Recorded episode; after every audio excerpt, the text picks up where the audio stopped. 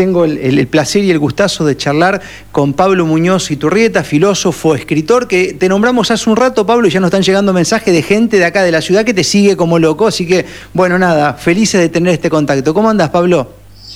Hola, Marco, muy bien, gracias a Dios. Aquí con, obviamente, con todo lo que está ocurriendo. Eh, en constante comunicación entre toda la gente realmente porque en primer lugar no se puede confiar en los medios de comunicación para absolutamente nada. En, Canadá están totalmente controlados por el gobierno. Hmm. Para que te des una idea, hay un medio de comunicación que se llama CBC que vendría a ser una especie de mezcla entre Clarín y La Nación. Imagínate esos dos diarios que fueran uno solo. acaban de recibir 2.100 millones de dólares del gobierno de Trudeau. 2.100 millones de dólares para controlar obviamente todas las publicaciones, las noticias, totalmente. Todos los medios aquí hegemónicos, como se llaman, están controlados por el gobierno y por lo tanto jugaron a hacer un silencio absoluto sobre lo que estaba pasando, decir no había ni una noticia. O sea, gente de Argentina me decía, ¿cómo puede ser que no nos enteremos de lo que está pasando con los camioneros en Canadá? Y yo le decía, bueno, aquí tampoco, nadie se entera. Si no fuese por las redes sociales, por grupos de WhatsApp, por Telegram, eh, que es así como se organizó toda esta, esta especie de contrarrevolución por parte del pueblo canadiense contra el gobierno tiránico de Trudeau. Y, bueno, acaban de tomar el puente más importante de cruce entre Estados Unidos y Canadá, el, el, puente que va de Windsor a Detroit. Detroit es, para que la gente que no sepa de Argentina, es la ciudad eh, productora de vehículos más grande del mundo. Ahí está la, ahí está la, la fábrica, la planta de Ford, está la planta, la planta de Chevrolet, la, la planta de Chrysler, la planta de Dodge. Eh, cantidad de compañías están todas radicadas ahí. Es el puente con más tráfico, ya que muchas de las partes se fabrican en Canadá y lo han cortado completamente esta mañana con todo el apoyo del pueblo canadiense. O sea, todo el mm. pueblo lo está celebrando. Y, y Trudeau acaba de volver de, de, haber estado escondido por 11 días y, en vez de volver y tratar de encontrar una salida a esto, está simplemente atacando más a la gente, ha dicho que va a enviar con toda la fuerza, incluso eh, a los militares tal vez. Eh, así que vamos a ver qué pasa realmente, pero lo bueno de todo esto es que la gente ya está harta de toda esta cultura de la cancelación, del progresismo, la gente está harta de la ideología de género, es algo increíble realmente porque explotó, explotó todo.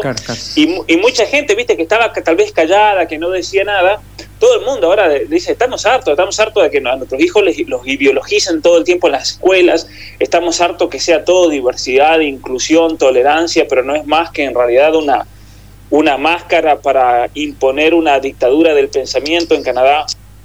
Eh, la gente salió a las calles porque se dio cuenta que así como en Canadá se ha impuesto por parte del gobierno una cultura de la cancelación, cancelar ideas, de no permitirte, ahora lo que está pasando es una, una, cancelación de personas.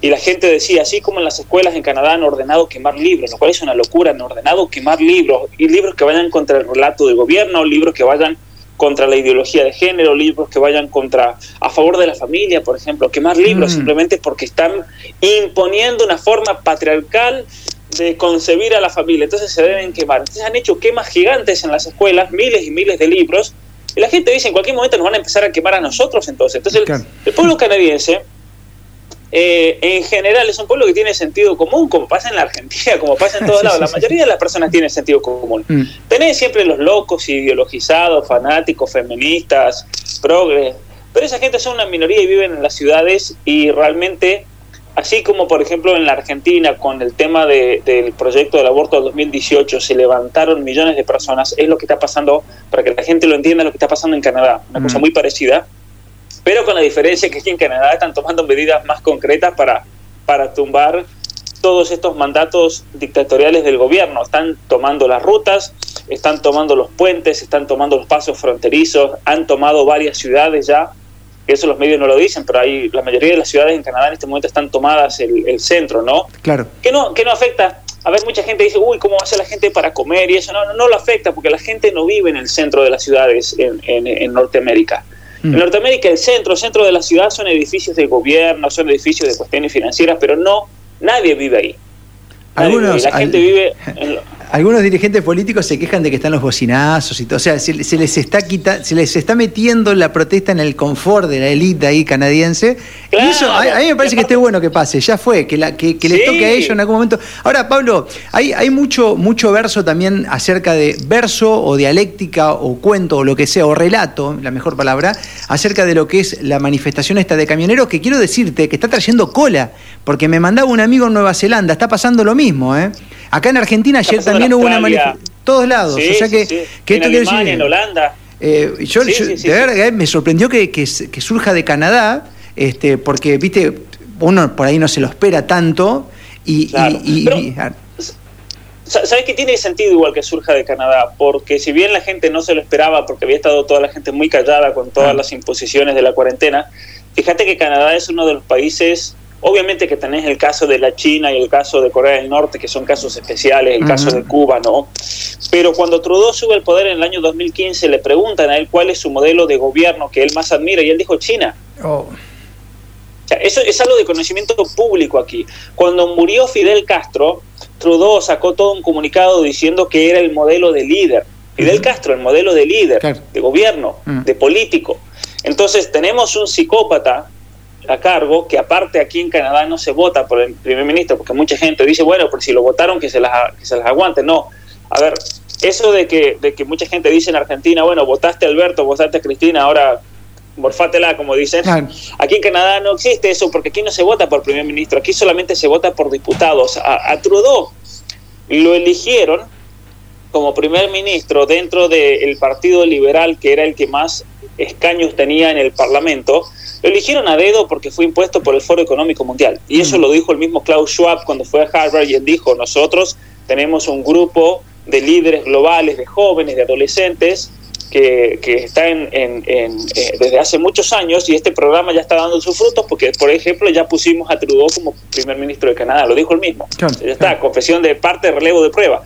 Entonces, Trudeau, y eso la gente aquí lo sabe, él sigue las órdenes del Foro Económico Mundial, el plan de Bill Gates, eh, todo lo que se llama la cuarta revolución industrial. El que no, no sepa bien de qué se trata esta cuarta revolución industrial que plantea el Foro Económico Mundial, yo lo, le aconsejo que vaya al canal, por ejemplo, de Miklos Lukács, que es uno de los expertos que más conoce toda la revolución que plantea el, Foro Económico Mundial, especialmente el, el automatizar todos los trabajos, dejar a la gente en la calle, en definitiva eh, por medio de un plan socialista, entonces con el salario básico universal y demás, todas esas ideas son las que se han querido imponer aquí en Canadá. Entonces aquí en Canadá venimos con una cuarentena eterna.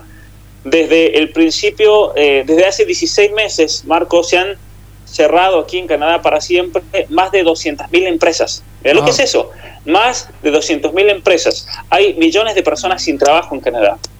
Aquí en Canadá, solamente en enero, y estas son las cifras oficiales del gobierno, mm. solamente en el mes de enero del año 2022 se perdieron 200.000 trabajos, que se suman a los más de varios millones de gente desempleada. Entonces, ¿cuál es el problema con todo esto?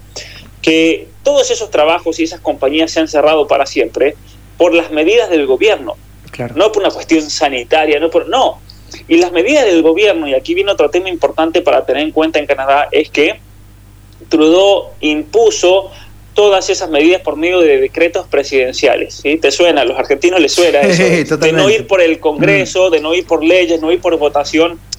O sea, a ver, la gente tiene que entender que en Argentina, que en Canadá, el país que sea, la política es una mentira, no es una democracia donde el político va y representa los intereses del pueblo. No, la política se ha convertido en un mecanismo para imponer los intereses de las grandes élites, las grandes corporaciones, los grandes especialmente organismos financieros internacionales. En Argentina lo saben bien ahora con el mm. acuerdo este del FMI, que, que, que, Argentina si quieren la van a hacer bailar y todos los políticos van a bailar porque se los mandan de arriba. Lo mismo pasa en Canadá. Todo se ha hecho por medio de mandatos, de decretos presidenciales que no tienen absolutamente ningún sustento legal porque de hecho están en contra de la misma constitución de Canadá. Mm. Aquí en Canadá, por ejemplo, la Constitución dice que a una persona no se la puede encerrar en su hogar, en una prisión domiciliaria como fueron las cuarentenas. La Constitución dice que debe haber libre movilidad de las personas, que no se pueden cerrar las fronteras. Es decir, han pasado una cantidad de cosas y violaciones de, derechos humanos, el, derecho a la libre asociación, por ejemplo, mm. eh, y una cantidad de, de, cosas que, que ha sido una locura. Aquí en Canadá se suspendieron, como pasó en Argentina.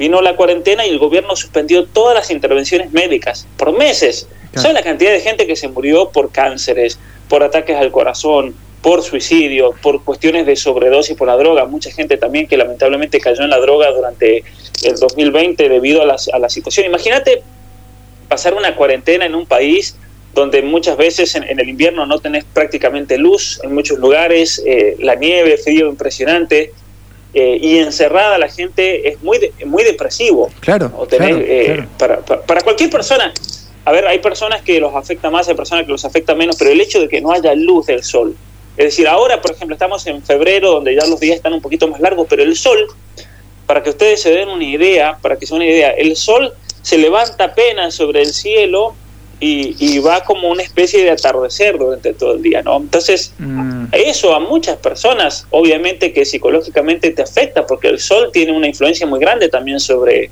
sobre la psiquis de la persona humana, ¿no? Tal cual, tal cual. Pablo, eh, todos estos este, comentarios que, que, suelen llegar acá a la Argentina acerca de que las protestas eh, de los este, camioneros, algunos serían disidencia controlada, que están dejando sin abastecimiento a la gente que quiere este, alimentarse. Eh, esto también que, que llegó con respecto a, todo el dinero que se había recaudado, que ahora parecería que no sé si el mismo gobierno, la plataforma este, GodFundMe, eh, bloqueó esos ingresos. ¿Qué hay de cierto en todo eso, Pablo? Bueno, a ver, a ver. En primer lugar, esto ha sido una protesta que ha salido del corazón de la gente. Eso en primer lugar. ¿Cómo se organizó? Se organizó por medio de flyers que personas dijeron, mire, nosotros vamos a salir a la calle con el camión y vamos a hacer una marcha en un pueblo en una ciudad en el oeste. Y cuando, se, cuando empezaron la marcha, fue muy interesante porque se unió tanta gente que dijeron, no, tenemos que hacer algo más grande. Mm. Tenemos que ir. Y, ahí empezaron las personas a decir, bueno, vamos a Ottawa, vamos a Ottawa, vayamos. Eh, ellos pensaban que iban a hacer una fila de camiones, terminaron uniéndose más de 50.000 camiones en el, en el convoy, pero en total fueron, fueron más de, más de, yo diría cerca de 250.000 o más vehículos. ¿Por qué? Porque había gente que se iba uniendo y solamente podía hacer su pueblo, o iba de un lugar a otro, hacían 50 kilómetros. Yo me uní con tres convoys diferentes, por ejemplo, el que venía del sur, el que venía del norte, el que mm. venía del oeste. No pude ir al del este porque después la policía cerró el, paso, pero nos íbamos uniendo, íbamos manejando, ¿viste? Los convoys no iban tan rápido tampoco y era una cuestión gigantesca, habrán visto, pueden ver en mi canal de acá en Instagram, mm. eh, los, los kilómetros y kilómetros. Recuerdo que el convoy que venía del norte cuando llega a Ottawa, eh, la cola del convoy venía a 75 kilómetros. Uh. ¿No ni idea? una, cosa impresionante fue, una cosa impresionante. Yo jamás en mi vida había visto tantos camiones. Entonces, eso por un lado fue una cuestión muy espontánea porque la gente ya esto explotó. Pero sí, lo bueno que hicieron fue decir, eh, bueno, a ver, vamos a tener que poner una cabeza, gente que esté a cargo. Entonces, entre varios de ellos, especialmente dueños de algunas compañías de camiones y algunos camioneros bastante inteligentes, Dijeron, tenemos que tener logística y organización.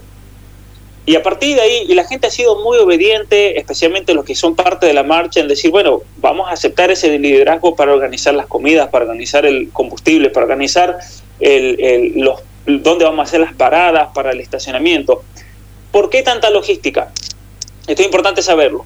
Porque el mayor empleador de ex soldados de la Armada de Canadá, de las Fuerzas Armadas de Canadá, es eh, los camioneros. Mm. Entonces, la gran mayoría de estos camioneros han sido soldados que han estado en la guerra de los Balcanes, han estado en Afganistán, estuvieron en, en, Irak. Entonces hay gente que está entrenada y está acostumbrada a manejarse con miles de personas en, un, en una especie de organización conjunta y están acostumbrados a obedecer órdenes. Entonces, son gente patriota. Mm. Generalmente, quien el que va al ejército argentino es un patriota. nunca vas a ver una feminista unirse al ejército argentino, un comunista. No, el patriota va a servir a su patria. Lo mismo pasa en Canadá, como en todos los países del mundo. Son gente patriota, son gente que tienen familias, tienen valores. Son gente. Yo vi cosas únicas en, en, para, por ejemplo, para los que sean católicos que están escuchando. En Ottawa, durante la protesta, el domingo pasado, eh, un camionero agarró un megáfono agarró un rosario y dijo, a ver, todos los que quieran rezar el rosario, aquí voy a, porque es domingo, vamos a hacer un rosario aquí para que quiera. Y, se vinieron una sola cantidad de camineros que se vinieron, se pusieron al lado y todos se rezaron el rosario en la calle, los camineros. Mirá, para que vean. O sea, eh, otra, otra cuestión, por ejemplo, cuando tienen las reuniones, yo posté algunos videos, cuando tienen las reuniones, los tipos de la logística dicen, bueno, vamos a hacer tal cosa, tal medida, en conjunto, lo hablan entre todos, y los tipos se encomiendan a Dios y rezan un Padre Nuestro, entre todos. Eso es, eso es una de las prácticas que han incluido. Entonces vamos a pedir ayuda a Dios, especialmente para estar en calma, para que no nos provoque, cuando nos provoque la policía, no reaccionar con violencia. ¿Por qué esto está, está, está durando tanto? Porque los policías han provocado, el gobierno de Trudeau ha mandado provocaciones muy grandes y los camioneros han respondido todo en, en, paz. Eh, eh, con paz, muy, muy pacífico.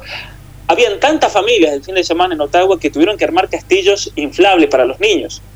Armaron castillos inflables, han hecho, han hecho, eh, hay gente muy ingeniosa, se armaron, trajeron tablas y claro, hay, habían dos o tres tipos ahí que son muy buenos carpinteros y se armaron toda una estructura como una casita y se armaron un restaurante. Le pusieron un restaurante y comida gratis. Comida gratis para todos, porque se han, organizado muy bien el tema de la logística. Eh, con el tema del dinero, mucha gente dice que tontos que fueron, porque con GoFundMe son, eh, era obvio que les iban a robar el dinero, pero fueron muy inteligentes. Lo que mucha gente no sabe es que hicieron dos, eh, dos como se dice, colectas paralelas. Una la hicieron con GoFundMe porque es el más conocido. Es, es como si, a ver, vamos a hacer una entrevista, la hacemos en Instagram. Instagram es el enemigo. Ah. Pero bueno, es como, llegamos a todos lados. hicieron una con GoFundMe y después hicieron otra con SendGo, que es de una asociación cristiana aquí en Canadá, que ellos juntan dinero por esa plataforma para ayudar a misiones en África, en Haití, en, en, en Centroamérica, en otros lugares. Son, son gente evangélica. Y por medio de ahí, como no lo conoce nadie, a la, a la, mucha gente no la conoce esa plataforma, fueron colectando por ahí por las dudas. Por ahí juntaron más de 4 millones de dólares, por la otra juntaron casi 11 millones. Mm. GoFundMe les entregó un millón para el combustible eh, y después el gobierno de Canadá pidió congelar y que les roben, les confiscaron el dinero. Pero se armó un escándalo tan grande, Marcos, porque dijeron que le iban a dar el dinero a Planned Parenthood, el aborto, ah. se lo iban a dar a Black Lives Matter, a varias otras, nombraron eh, a Greenpeace y a Amnesty. Entonces se armó un escándalo tan grande en Canadá que los canadienses no son tontos, dijeron, miren, le vamos a hacer, si ellos nos van a robar el dinero, los vamos a reventar. ¿Por qué? Porque aquí en Canadá hay una ley que si a vos te hacen un cobro con la tarjeta, te tienen que devolver el dinero, pero a la vez se penaliza la plataforma con 15 dólares. Mm. ¿No? Entonces, ¿qué dijeron los canadienses? Vamos todos al banco a denunciar que nos hicieron un cobro sin autorización. Entonces, no solamente iba a tener que devolver las donaciones, sino que aparte le iban a penalizar por cada donación 15 dólares. Es decir, GoFundMe iba a terminar pagando una multa de más de 2 millones, de, eh, perdón, 18 millones de dólares. Ah. Entonces le iban a reventar. entonces, entonces GoFundMe, ahí por eso cambió y GoFundMe tuvo que devolver el dinero y dijo, espere, espere, no pidan, ni si lo vamos a devolver aunque no nos pidan el dinero en dos o, tres días van a ver el dinero de vuelta en sus cuentas, porque GoFundMe sabía que los canadienses lo iban a quebrar. O sea, la gente hay que actuar así, hay que ser, hay que ser astutos como serpiente, como se dice, y manso como paloma. Entonces, eh, eso por un lado. Entonces, la gente que dice, oh, disidencia controlada, o está solos detrás, o está, son unos charlatanes vende humo que jamás han pisado Canadá y no tienen ni idea, son gente que que, que, hace un programa de YouTube de España, que hace un programa de YouTube de otro país, que no, jamás han pisado, no tienen ni contacto, jamás en su vida hablaron con un camionero y simplemente quieren visualizaciones y de cualquier tema que salga, estos charlatanes están hablando. Eh, eh, tema de Afganistán, se ponen a pontificar Afganistán y se saben todos los vericuetos de Afganistán. Pasa lo de, lo de Kazajstán, se saben todos los vericuetos. Pasa lo de Ucrania y empiezan todas sus conspiraciones. Pasa lo de lo de Wuhan están ahí, pasa lo de Canadá, están ahí, pero esperen un poquito, no sean tan charlatanes tampoco, o sea, son peor que los medios de comunicación, porque son la, son la misma cosa. Entonces, que sí, que sí.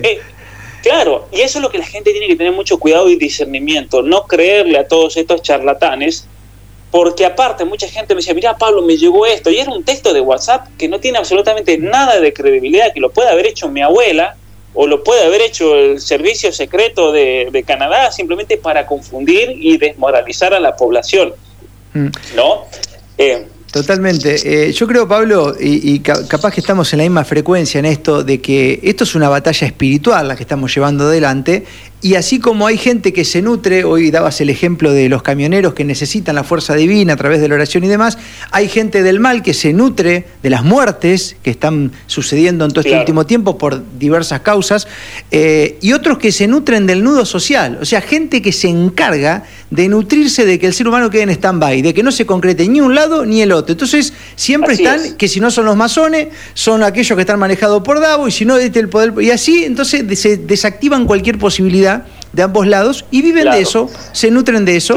Este... Se nutren de eso, o aparte tienen también una psicología de la victimización, porque yo he conocido personas que le echan la culpa a todos estos poderes. Ciertamente que existe el Foro Económico Mundial, lo que hace Bill Gates, ciertamente que sí, pero hay que hablarlo con fundamento, porque ahí también tenés más credibilidad, tenés que mostrar, a ver, que, que de hecho, por ejemplo, eh, una, te voy a dar un ejemplo claro mucha gente dice, uh, los camioneros están causando, eh, o estos, estos charlatanes están causando desabastecimiento a propósito para hacer el juego, todo esto. No, señores, el que está causando desabastecimiento es Trudeau, porque todos estos 38 mil camioneros que están en las calles ahora son camioneros que no pueden trabajar. Mm. Es decir, aquí en Canadá el gobierno de Trudeau sacó un mandato que si no estás vacunado no te puedes subir a un camión. Entonces han salido 38 mil camioneros a las calles porque igual no pueden trabajar. No es que, no es que, uy, ahora va a haber desabastecimiento porque ellos no están llevando la, No, no pueden trabajar, están cancelando personas. Entonces, ¿qué pasa? ¿Qué pasa? Lo que, hay que, lo que hay que ver aquí es que, en definitiva, quien está detrás de estas medidas sanitarias en Canadá, esto es un hecho, es Bill Gates. Mm. ¿Por qué Bill Gates está detrás de todas estas medidas sanitarias para sacar a los camioneros del camino? Porque Bill Gates acaba de comprar hace unos meses dos, las dos redes de trenes más importantes de Canadá y de Norteamérica. Entonces, el tipo lo que quiere hacer es sacar a los camiones de la calle para que todo el tráfico comercial vaya por, por los trenes. Porque eso le va a hacer generar más dinero ahí. ¿Entendés? Entonces, los camioneros no son tontos. Los camioneros saben que Bill Gates quiere destruir toda la industria de los camiones.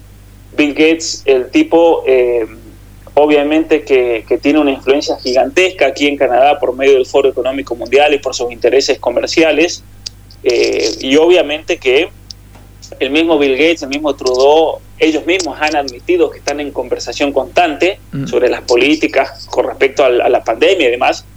Entonces lo que hay que hacer es simplemente pensar esas cosas y fundamentarlas. Entonces si yo te digo, Bill Gates eh, en gran parte tiene la culpa de todo lo que está pasando aquí en Canadá hoy en día. Es así, yo te lo puedo demostrar, te puedo dar, te puedo dar fuentes, te puedo dar incluso entrevistas del mismo Bill Gates donde dice cómo eh, Canadá es un país que está cumpliendo todo lo que nosotros habíamos dicho que se debe hacer con respecto a la pandemia. O sea, Trudeau es un títere. Mm. Pero eso, ahí tenés una explicación fundamentada y que tiene seriedad, no como estos vendehumos charlatanes que a cualquier cosa ya le meten una conspiración. Mm. Eh, ¿Me entendés? Sí, sí, claro. Y, mm. Así que bueno, eso, eso es lo, importante que la gente tiene que empezar a discernir y no tiene que creerse tampoco cualquier cosa que se, que se cruce por las redes. Tiene que tener mucha, mucha, mucho discernimiento. ¿Y cuál es el principio?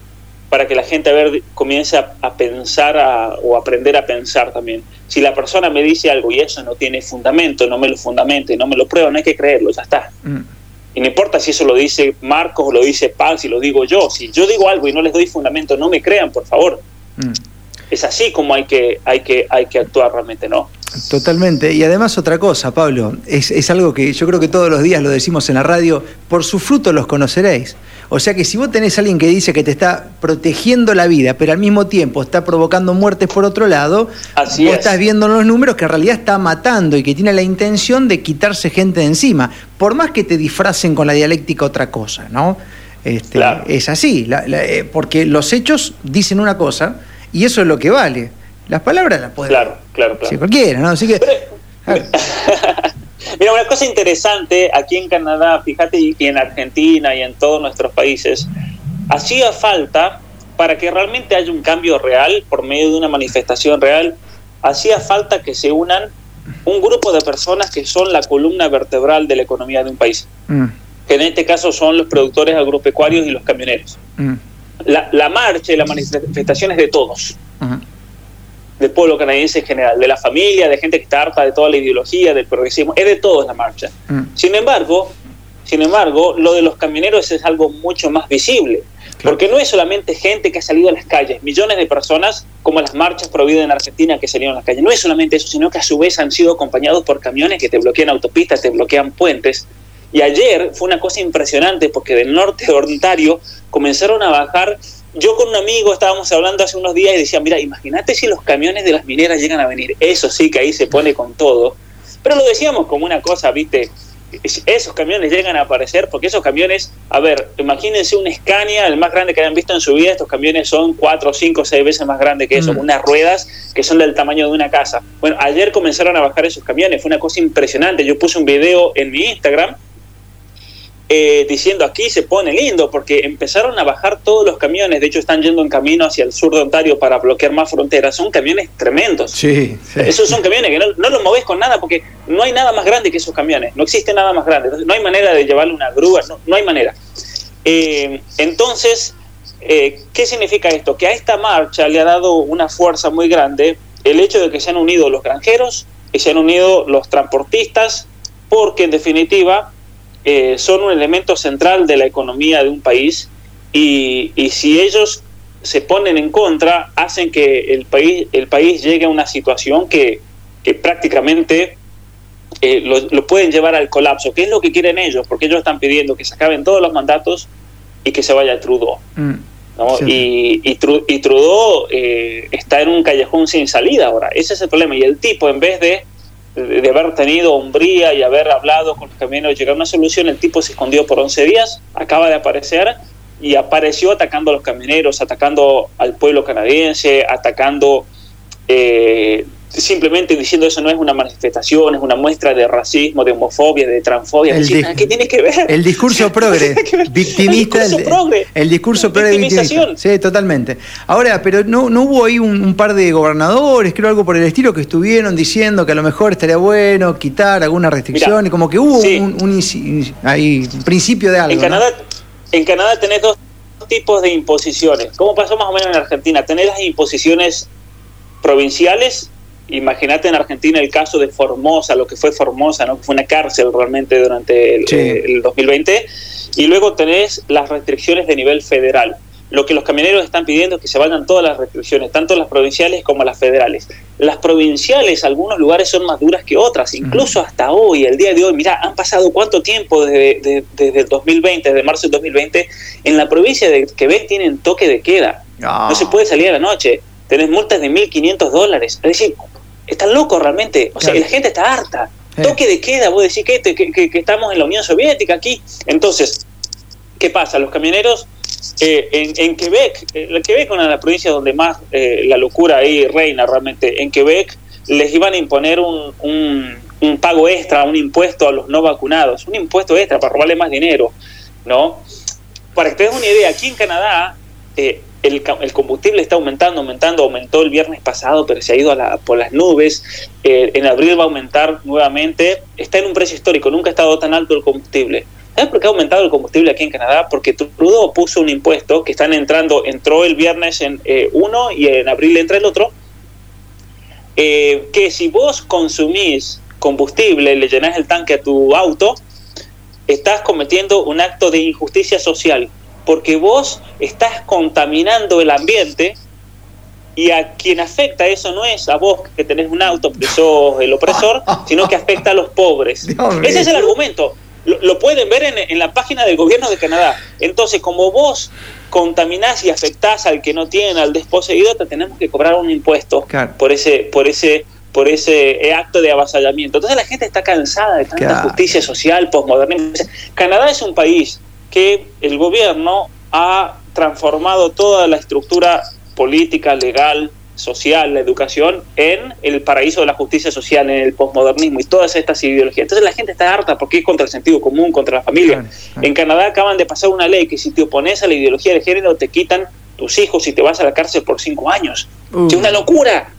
Cinco años a la cárcel vos como papá por oponerte a que tu hijo le den ideología de género. Y supuestamente. es una locura realmente. Claro, y ahí hablan de libertad y de derecho a elegir y todo eso, por realidad es dialéctica, porque pasa lo contrario, digamos. Es cada vez más restricción. así es. Yo cuando fui a Argentina en el 2019, que di un montón de conferencias, le dije a la gente: es una dictadura del género esto. Es una dictadura del género lo que está pasando en Canadá. Y es por eso que está explotando todo ahora, porque la gente ya está harta y la gente está tomando valentía y está diciendo esto lo vamos a frenar al gobierno. Esto es una locura. Entonces, eh, las razones por las cuales se están uniendo la marcha son variadas. Mm. La principal son los mandatos, que hizo explotar todo. Pero la gente también está saliendo contra la ideología de género, está saliendo porque la educación es una basura, porque es todo ideología, porque es todo diversidad, inclusión, tolerancia. Si tenés una compañía, el gobierno te exige que tenés que tener un blanco, un transexual, el cupo, toda la locura.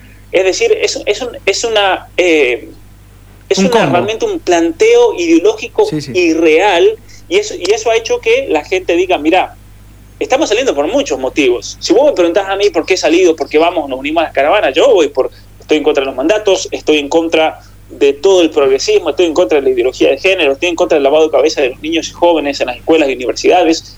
Eh, le preguntás a otra persona y te va a decir capaz que dos de las todas las cosas que te mencioné, o una, o va a coincidir con todas las que yo dije. Mirá que esto yo lo he hablado con muchos canadienses, aquí hay gente que me dice, no, yo estoy cansado ya de todo.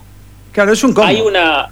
Es un, combo. Es un combo de ingeniería social que, que, está hartando, digamos, que ya no, el canadiense no da más. Claro, claro, claro. Nada más. Y es impresionante como, por ejemplo, ahí alguien comentaba, nada de eso dicen los youtubers, porque los youtubers son otros estafadores, vendehumos, los que presentan a Canadá como el paraíso, porque estos youtubers, si ustedes se fijan, ellos tienen compañías de inmigración, entonces te presentan Canadá como un paraíso para que la gente venga, pague mil, dos mil dólares para hacer el, el trámite. La mayoría de esa gente nunca va a entrar a Canadá porque es un, un número eh, límite que tienen y generalmente aquí en Canadá cuando eligen, eligen a gente profesional, no eligen a gente sin, sin educación o sin estudios universitarios. Entonces, ¿qué pasa?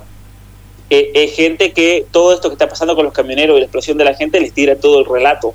Mm. por eso están todos calladitos, todos estos youtubers que hablan de Canadá y lo presentan como un paraíso. Están todos calladitos porque se les acabó el relato. Si toda la gente está en contra de lo que está pasando en Canadá, los mismos canadienses.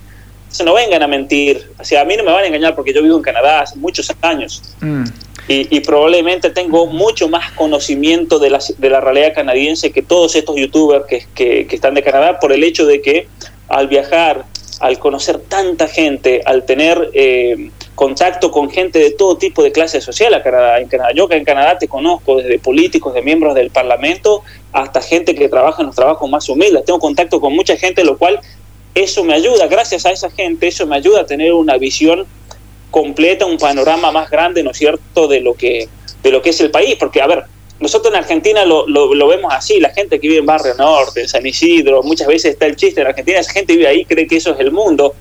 Yo recuerdo en una ocasión, en una ocasión Cristina Kirchner había ido a Salta, a una, una comunidad indígena, y estaba choqueada, eso me lo comentó mi mamá, y, y me dice, Cristina estaba choqueada porque nunca había visto tanta pobreza en su vida.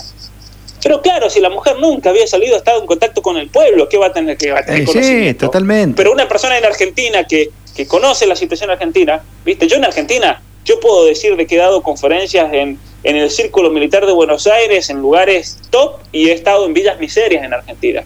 Ahí, vos sos de Santa Fe, yo he estado en mm. Santa Fe, en villas, en, en la misma ciudad de Santa Fe, he estado en Rosario, en, en, lugares donde a veces ni la policía se mete y uno igual se mete ahí para hablar con la gente y tener contacto porque es así como se conoce el pueblo de un país, ¿no? y lo mismo pasa en Canadá, con el contacto con la gente de todo tipo de clase y condición social.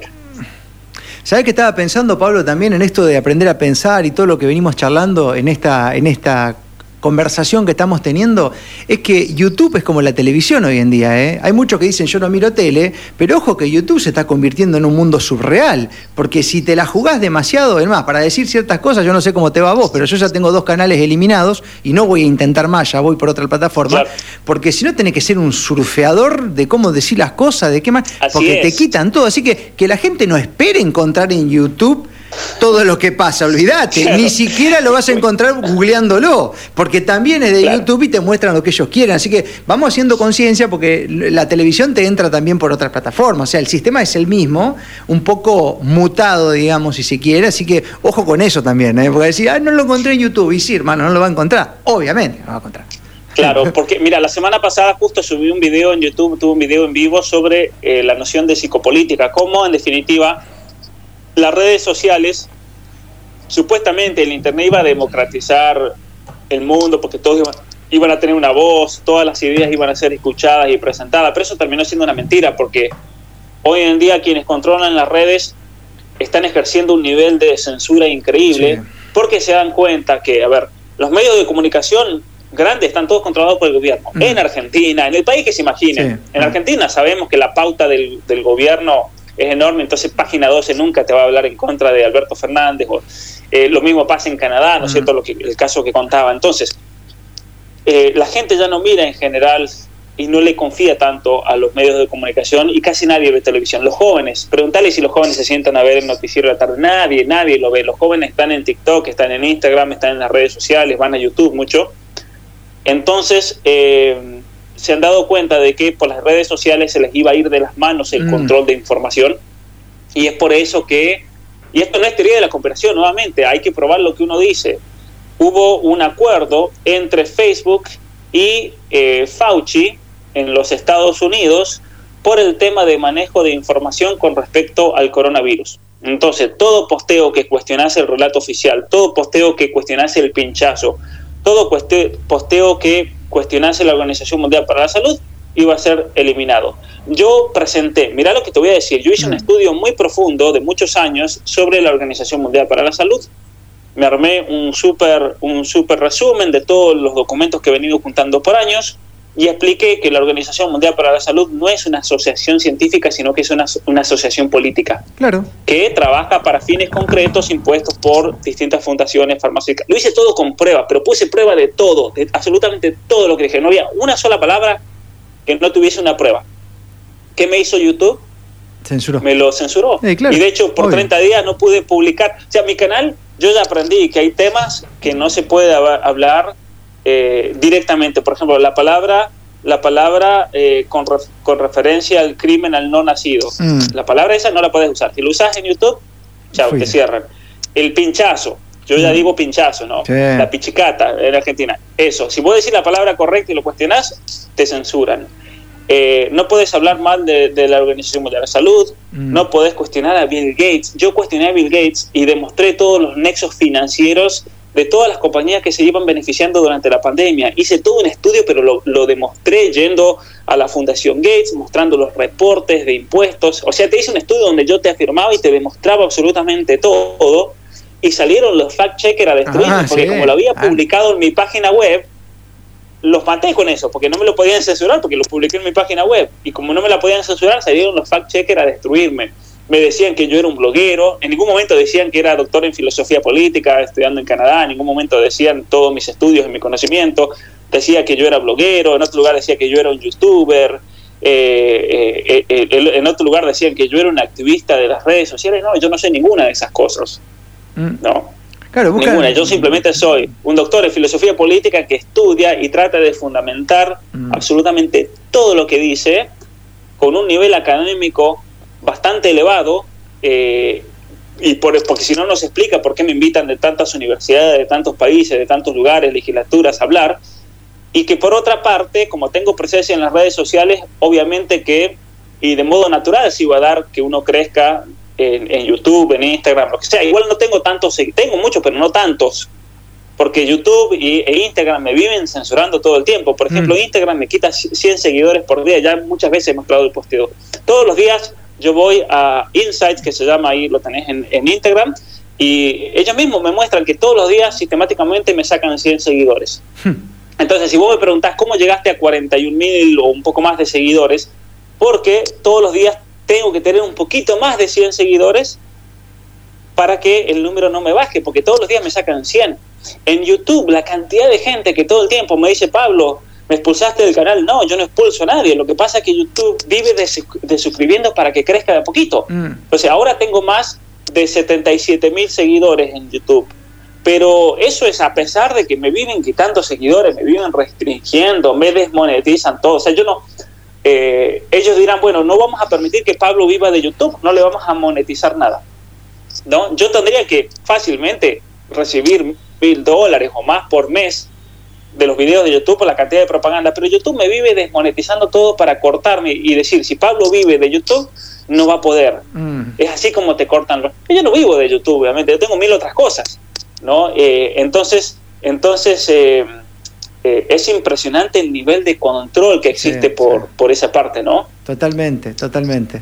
Eh, me siento tan identificado con todo lo que le decís, Pablo. Es tremendo, porque se cuenta que es como si yo te estaría contando lo mismo, vos, ¿viste? Porque me pasa exactamente lo mismo. nos pasa a todos. A todos. Nos pasa a todos. Le, pasa a Miklos Lucas, le pasa a Agustín Laje. Lo que pasa es que hay personas que han, han tenido ya una exposición y ya, ya, ya no los pueden frenar, pero nos pasa absolutamente a todos.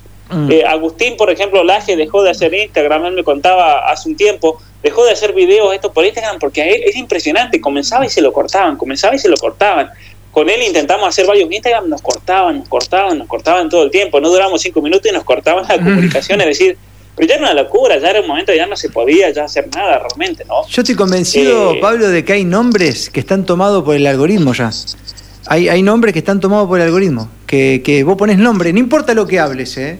Vos pones el nombre de la persona en un título y están tomados. a mí me ha pasado hablar de otros temas con gente que por ahí tiene un discurso dudoso de todo lo que está pasando y automáticamente te lo, te lo, te lo tiran al video, ¿eh? O sea, claro, sí, eh, sí, sí. Y capaz que la excusa te dice abajo que porque hablaste mal de la OMS, pero si no hablamos de la OMS, ¿entendés? O sea, es el nombre, chau, listo, abajo.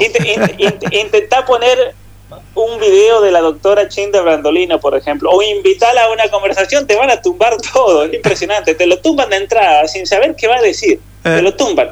Es increíble. Por ejemplo, es una de las personas más censuradas que yo he visto.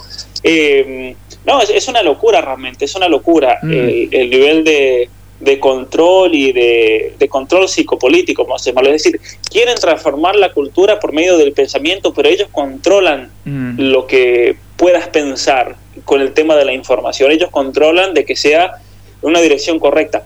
Ah, otra cosa que me olvidé decir con respecto a Canadá, que eso a la gente le va a interesar mucho. El gobierno de Canadá, con, como todo esto salió por WhatsApp, por Telegram, por las redes sociales, eh, el lunes acaba de presentar un proyecto de ley, la ley C11, para que el gobierno tenga control total del Internet, de las uh. redes sociales, de los posteos, de grupos de Telegram, de WhatsApp, de las comunicaciones y de los comentarios.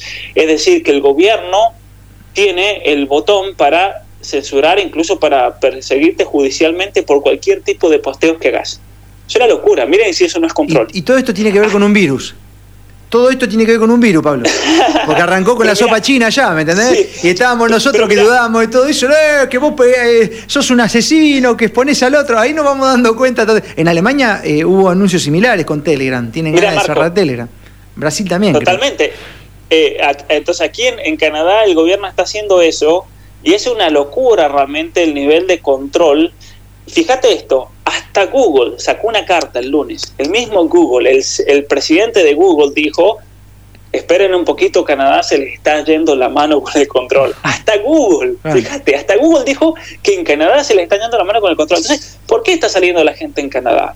Porque la gente está harta y la gente quiere recuperar su país. Fíjate el nivel de patriotismo, todo el mundo con, banderas canadienses todo el mundo cantando el himno en todos los lugares, eh, la gente realmente unida, una unión única. Nos quieren, los medios nos quieren presentar como racistas, gente intolerante, cuando hay una unión tremenda, la gente se está ayudando. Ayer puse una foto en Instagram de una mamá que conocí, se llama Rachel, dos hijos tiene, se pasó el fin de semana cocinando en su casa con los niños. Los niños pusieron toda la, bueno, pusieron la comida en estas especies de, cajitas de aluminio con el papel encima, el cartón, y los niños se pasaron todo el fin de semana mandándole mensajes a los camioneros. Y la señora, a ver en Argentina quién hace eso, la señora con dos hijos chiquititos. La señora llenó el, vehículo de comida, pueden ver la foto en Instagram, y se fue manejando 300 kilómetros de ida y 300 kilómetros de vuelta para llevarle comida a los camioneros, para que tengan que almorzar. Esos gestos se están viendo en Canadá. Disidencia controlada. ¿Qué, disidencia controlada tiene ahí? ¿Entendés? Eso sale de corazón. Claro, Esa, señora que fue a hacer eso. Eh, me encontré en Ottawa con una panadería que habían venido de Toronto, también habían manejado como 350 kilómetros, 280, no sé cuántos hay de Toronto a, Ottawa, pero un viaje largo, ¿viste? Son cuatro horas que hay que estar manejando. Unas, eh, un grupo de señoras polacas viajaron con un camioncito, las, las mujeres marcando el camión, y lleno, lleno de facturas y pan, y pan. Y las señoras cuando uno le preguntaba por qué hicieron eso, un gesto increíble, la señora dijeron, pues nosotros salimos del comunismo nosotros luchamos contra el comunismo en Polonia y no queremos que Canadá se vuelva un país comunista. Eso me impresionó también, banderas de Polonia por todos lados, porque hay una comunidad de polacos muy grande. Claro, claro, Pero son los mismos polacos los que están saliendo a las calles diciendo, hey, esto es lo mismo que nos hicieron a nosotros. Es impresionante. Yo, yo he hablado con rusos eh, en las manifestaciones, con polacos, con gente de Albania, he hablado con húngaros, me he encontrado con gente de República Checa, eh, me he encontrado con cubanos, con venezolanos, y todos te dicen lo mismo, son las mismas tácticas que usaban el gobierno en nuestros países para, para tomar realmente el, el, poder y el control. Un venezolano con el cual hablé este sábado, que es el, el, presidente de la Asociación de Venezolanos aquí en Canadá, me decía, es lo mismo que hizo Chávez, que después hizo mm. Maduro en Venezuela, lo que está haciendo Trudeau, es lo mismo. Entonces nosotros que tenemos la experiencia de, de todo esto, de decir, estamos saliendo a las calles porque es lo mismo que nos hicieron a nosotros. Es lo mismo, o sea, Canadá se va a convertir en otra Venezuela, se va a convertir en Cuba, en la Unión Soviética, y esto lo tenemos que frenar. Y lo bueno es que la gente está saliendo y está tomando medidas drásticas de tomar calles, de tomar ciudades que no afectan la vida de las personas porque la gente vive en barrios, en las ciudades. Mm. Eh, a mí que vivo en el campo no me afecta en nada, obviamente. O sea, es mentira lo que dicen los medios, que esto va a afectar a largo data la salud de la persona. Es mentira eso, sí. Solo todo, todos los burócratas que trabajan en el centro, que son todos, viven todos del gobierno de nuestros impuestos, son todos los zánganos del gobierno los que están. Los únicos que están en contra de esto son todos los zánganos del gobierno. Mm. Nadie más. El resto, todo el mundo está a favor de la, de la caravana. Eh, el, el, sábado y domingo se hicieron marchas y, se tomaron el centro de todos los pueblos y ciudades de Canadá. Fue una cosa impresionante. En todos lados. El pueblito que te imaginases estaba tomado por gente con banderas eh, en las grandes ciudades, en la ciudad de Toronto, en la ciudad de, Vancouver, en Montreal, en, la ciudad de Quebec, en Ottawa, obviamente que sigue este bloqueo gigante mm. desde hace ya más de 12 días. Ahora eh, eh, tomaron, cuando, cuando tomaron los camiones Ottawa, tomaron el, el paso más importante entre Estados Unidos y, y Canadá, que es el de Coots, en Alberta, y ayer tomaron el puente que va a Detroit que decía que es por ahí pasa el 25% del tráfico comercial entre Estados Unidos y Canadá. Es el, es el paso fronterizo con más tráfico comercial en el continente americano. O sea, el, el, paso fronterizo más importante en todo el continente americano es ese, donde, por más, donde más tráfico hay. Es un, es un paso que he tenido que tomar varias veces cuando he tenido que ir a Michigan a conferencias o a la universidad ahí de, en Michigan, donde cuando me han invitado a hablar, y, claro, vos ves ahí las filas y filas y filas de camiones, ¿viste? Parecido al paso fronterizo entre, entre Argentina y Chile mm. en, Mendoza, que es un paso también bastante importante.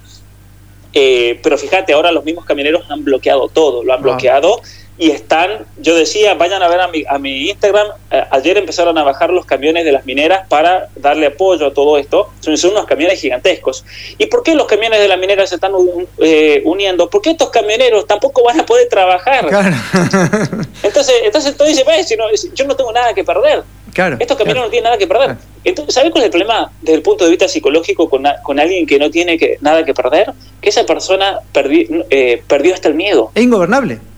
Es ingobernable, Pablo. No te, no te podés, no te podés meter con una persona que perdió hasta el miedo, porque, porque esa persona está dispuesto a morir por su patria, es lo que está haciendo esta gente. Entonces, eh, ¿qué irá a pasar? ¿Qué irá a pasar con, con todo eso? Esperemos, pero las demandas del pueblo canadiense es que se acaben todos los mandatos y que Trudeau se vaya. Ojalá pase, Pablo. Ojalá pase. Ojalá. Este, además, ayer me mandaba una. Es importantísimo para eh, Argentina. Perdón que, perdón que te corto un segundo es importantísimo para Hispanoamérica que Trudeau se vaya. Es importantísimo y es clave, y yo quiero que lo entienda la gente, porque en Hispanoamérica hoy en día, desde México a la Argentina, hay una agenda a favor del aborto y contra la familia muy fuerte. ¿Y quién subvenciona esa agenda? Esa agenda la subvenciona Trudeau. Trudeau, el gobierno da 2.100 millones de dólares por año para todos los grupos activistas en Hispanoamérica.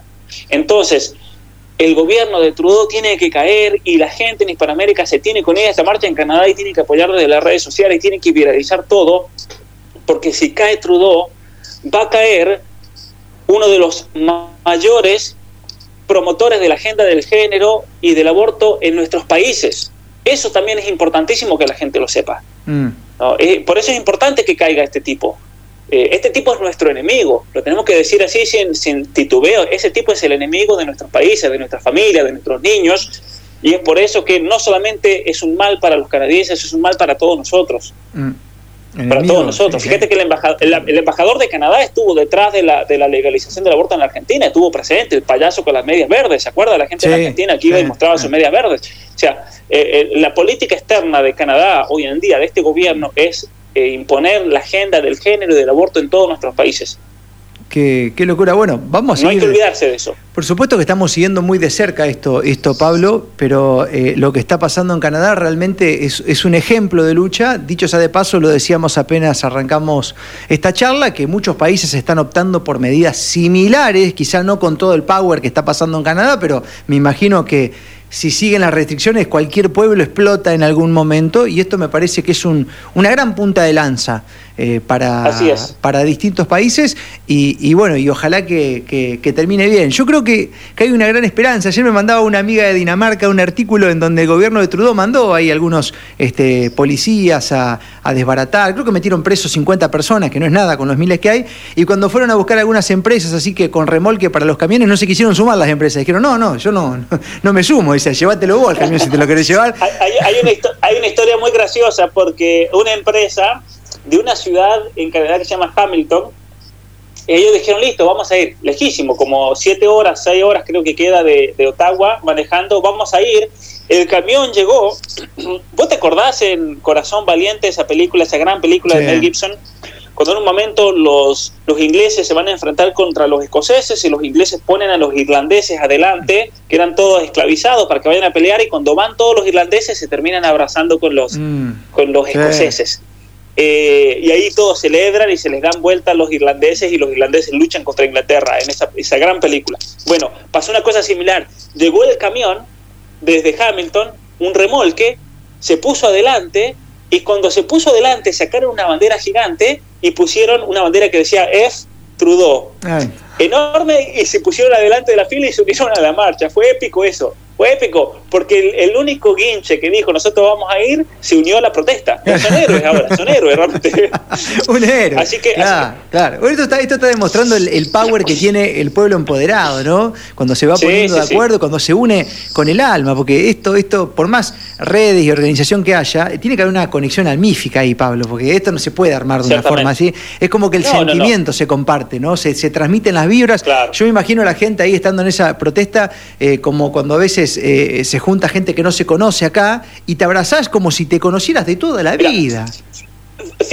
Imagínate, imagínate que Argentina gane el Mundial, está celebrando en la 9 de julio junto al obelisco y todo el mundo celebrando, no importa si vos sos de River o de Boca mm. o de San Lorenzo, de Independiente, aquí somos todos argentinos y estamos celebrando algo común. Eso es lo que se vive en las calles aquí en Canadá.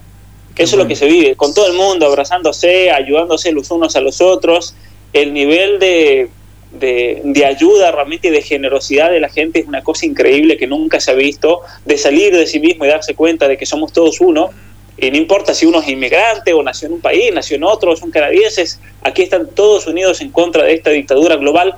Y no solamente eso, sino que la gente en Canadá está experimentando el apoyo de, gente de todo el mundo, de Argentina, de Chile, de Estados Unidos, de México, de Europa, de, de Australia, porque todo el mundo está mirando lo que está pasando en Canadá también. Y eso le da mucho apoyo a la gente, ¿no? Y la gente sabe, eh, Trudeau, cuidado, y no mandes al ejército y no mandes a reprimir a la policía porque todo el mundo está mirando. Y por eso, lo, por eso aquí los militares lo saben, eso, ¿no? Y, eh, así que esperemos, esperemos que se le dé vuelta la torta realmente a este, este dictador, a este tirano, eh, porque esto tiene, tiene que acabar. La gente ya está harta de, tanto progresismo, de tanta locura.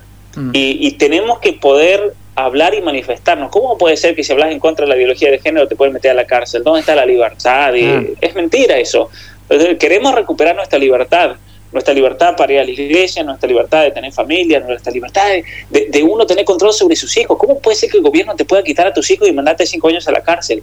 ¿Dónde se ha visto eso? Es una locura realmente. Entonces tenemos que frenar eso, tenemos que tener control sobre cómo educar a nuestros hijos, tenemos que tener control sobre nuestras propias compañías, sobre nuestro propio dinero, el gobierno que vive agobiando con impuestos, con control.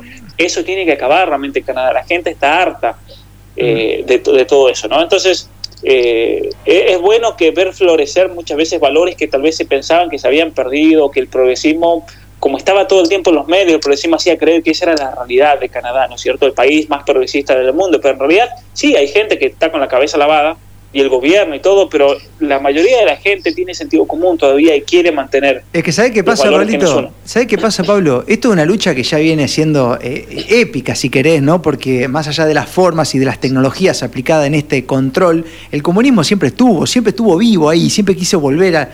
El tema es que estas cosas son antinaturales no van con la raza humana, por eso no se pueden imponer. Habrá un porcentaje que sí, se, verá, se convencerá que se puede desconstruir y volver a construir como le pintaron que era, pero es antinatural, y lo antinatural, ¿cuánto tiempo puede aguantar? A veces tendremos, eh, claro, distintos este, momentos en donde parecería que el mal se está quedando con todo, pero nunca logró eso, y no lo va a lograr ahora tampoco. O sea, así es. Así que yo creo que, es eso. Luchando, hay que seguir luchando, hay que seguir luchando. Te dejo un abrazo grande, Pablo. Mira, ya te quité Gracias enormes. una hora y se nos va a cortar en cualquier momento. Un abrazo, Marcos, y a todos allí en Argentina y del mundo entero que nos están escuchando. Estamos en contacto, Pablo. Gracias. Chau, chau. Chau. Pablo Muñoz y Turrieta con nosotros, eh, argentino eh, en Canadá, eh, profesor, filósofo, escritor, charlando con nosotros acerca de de todo lo que está pasando. ¿no? Creo que ha sido muy claro y nos parecía interesante charlar con él porque ¿quién puede entender más de lo que pasa si hace más de 10 años que está viviendo ahí? Y además su profesión lo lleva de alguna u otra manera a relacionarse con gente de todos los niveles, desde los altos hasta los más este, pequeñitos, socialmente hablando, y intelectualmente hablando también, y culturalmente, y todo lo que vos quieras. Así que bueno, ahí estábamos con, con Pablo Muñoz y Torreta. Seguilo en las redes, si tenés ganas, y vas a estar muy al tanto también de todo su trabajo, sus libros y sus conferencias. Separamos y venimos con la parte final. Marcos Capes está en Fresh 1015, desde Esperanza, provincia de Santa Fe, República Argentina. Radio Urbana. Descontracturada